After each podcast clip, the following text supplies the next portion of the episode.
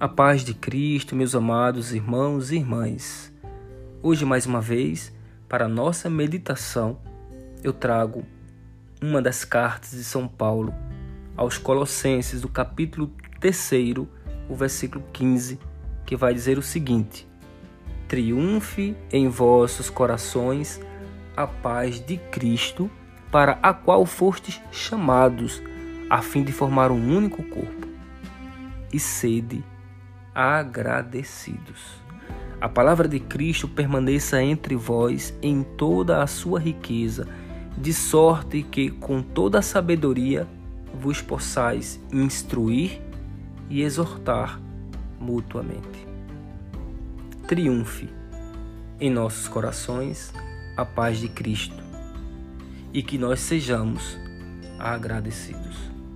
Então vamos trazer para nós esses dois pontos.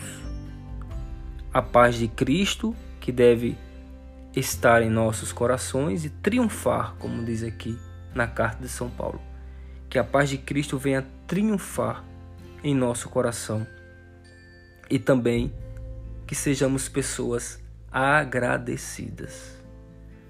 A paz traz uma grande relação com um coração generoso e agradecido.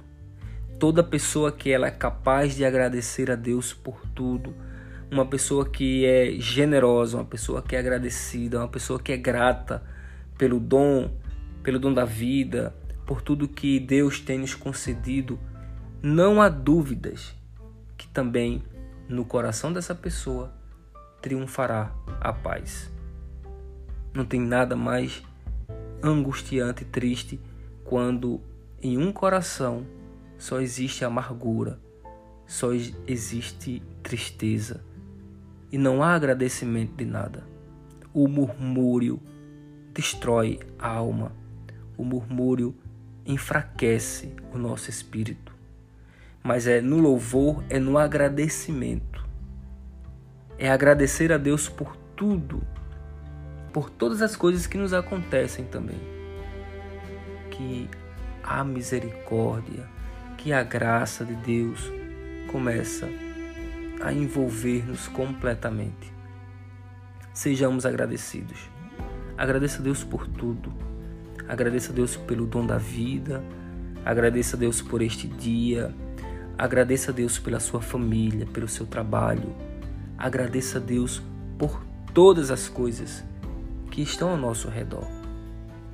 Porque é no louvor e no agradecimento que Deus age em nosso coração. E Deus quer continuar triunfando em nosso coração, um triunfo de paz. Que este dia, meu irmão e minha irmã, seja um dia de agradecimento. Agradeça ao Senhor por tudo, em tudo, dai graças. Que Deus te abençoe e lhe conceda muita paz.